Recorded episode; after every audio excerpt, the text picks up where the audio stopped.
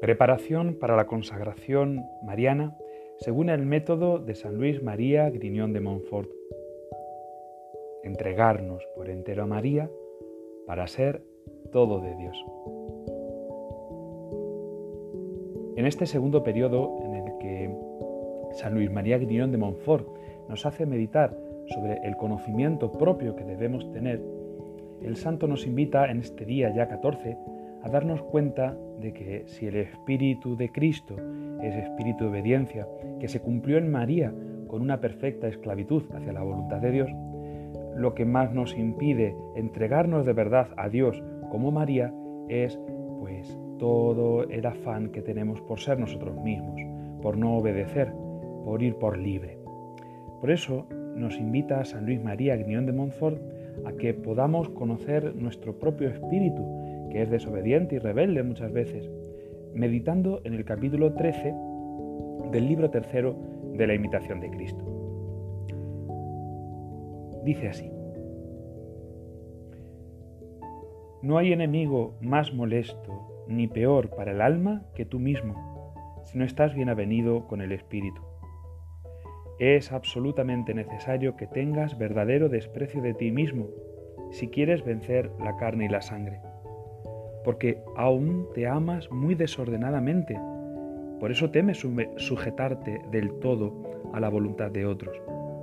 Pero, ¿qué es mucho que tú, polvo y nada, te sujetes al hombre por Dios, cuando yo, omnipotente y altísimo, que, que creé todas las cosas de la nada, me sujeté al hombre humildemente por ti? Me hice el más humilde y abatido de todos, para que vencieses tu soberbia con mi humildad. Aprende polvo a obedecer, aprende tierra y lodo a humillarte y postrarte a los pies de todos. Aprende a quebrantar tus quereres y rendirte a toda sujeción. Ciertamente, la obediencia es una de las virtudes más necesarias para progresar en el camino de la santidad. Precisamente porque el gran grito que dio el demonio eh, cuando fue arrojado de la presencia de Dios fue este, no serviré, non servian, no quiero obedecer, no quiero servir. Precisamente la redención se abre con la esclavitud de María, con esa disposición a servir. He aquí la esclava del Señor.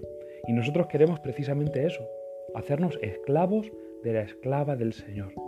Queremos entrar en ese camino de humilde obediencia, confiada y solícita.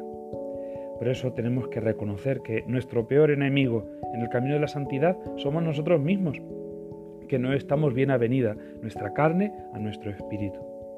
Nos dice la imitación de Cristo que tenemos que tener verdadero desprecio de nosotros mismos. Si bien sabemos que esto no significa una baja autoestima, no significa que nos tengamos que maltratar o que tengamos que despreciarnos de una forma que nos hagamos daño, sino que tenemos que reconocer nuestra nada y nuestra poquedad, como nos decía también la imitación de Cristo.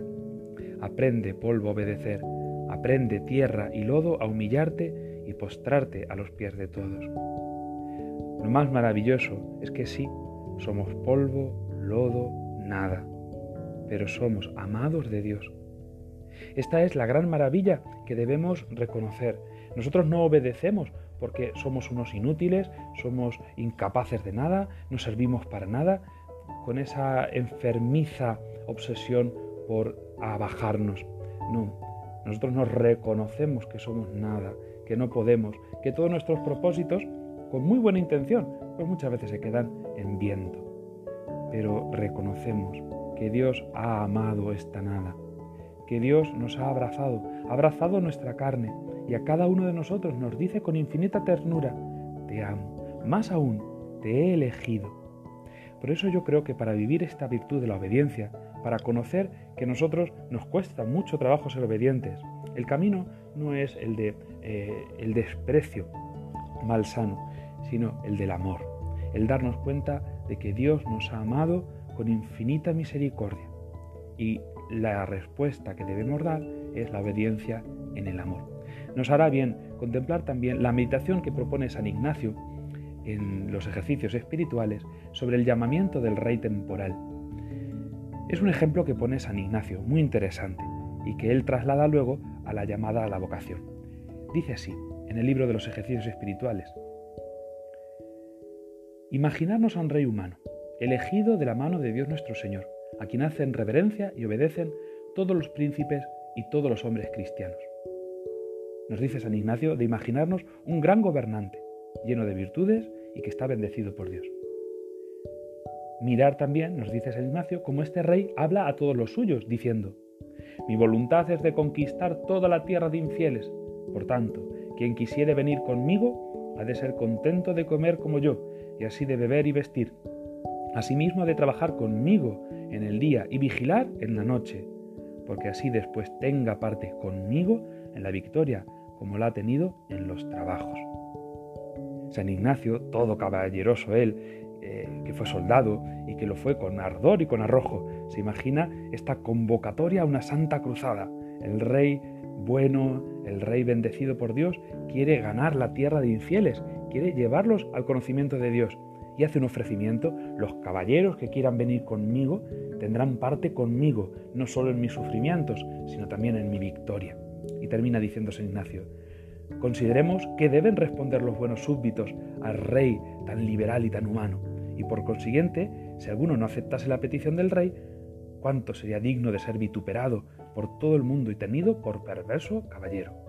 Es una cuestión de honra. El Señor nos invita a trabajar con Él. La, palabra quizás clave de esta, eh, de esta proposición que hace San Ignacio, de esta visión imaginativa, de un llamamiento a armas de un buen rey, es conmigo, trabajar conmigo, eh, pelear conmigo, eh, llevar mi misma vida para tener mi misma suerte. Al final, nuestra obediencia se debe orientar a esto. Queremos servir al Señor como nuestro verdadero Rey, sabiendo que Él ha pasado por esta vida de trabajo, de enfermedad, de sufrimiento, y que por tanto el reconocer nuestra nada es ver a Jesucristo que ha sido hecho nada, que ha sido despreciado como si nada. Eso nos decía también la invitación de Cristo. Es mucho que tú, polvo y nada, te sujetes al hombre por Dios, cuando yo, omnipotente y altísimo, que creé todas las cosas de la nada, me sujeté al hombre humildemente por ti. La invitación de Cristo está hablando a religiosos, eh, para sujetarse a un superior, pero todos tenemos que sujetarnos, bien a nuestros superiores ordinarios, bien en el matrimonio, bien a las obligaciones de la familia, a las del trabajo, hacerlas todas con humildad y con confianza es Espíritu de Cristo, Espíritu de María. Pidámosle al Señor que nos haga más obedientes. Pidámosle este Espíritu Santo que nos da la mansedumbre de corazón, no solo para ser em, buenos en el sentido de callar y, y no armar bronca, sino para de todo corazón querer lo que Dios quiere, aceptando lo que nos viene cada día con una sonrisa, sonreírle a Jesús. Hagamos hoy este propósito, para tener el Espíritu de María, para ser todos de María, pidámosle la gracia de sonreírle en todo nuestro día a Jesús. Alabemos y glorifiquemos a la Santísima Trinidad por los méritos y por todas las virtudes que ha derrochado en la Santísima Virgen María, de quien nosotros queremos hacernos perfectos esclavos. Digamos, Dios te salve María, templo y sagrario de la Santísima Trinidad. Contigo decimos, gloria al Padre y al Hijo y al Espíritu Santo como era en el principio, ahora y siempre, por los siglos de los siglos. Amén. Ave María Purísima, sin pecado concebida.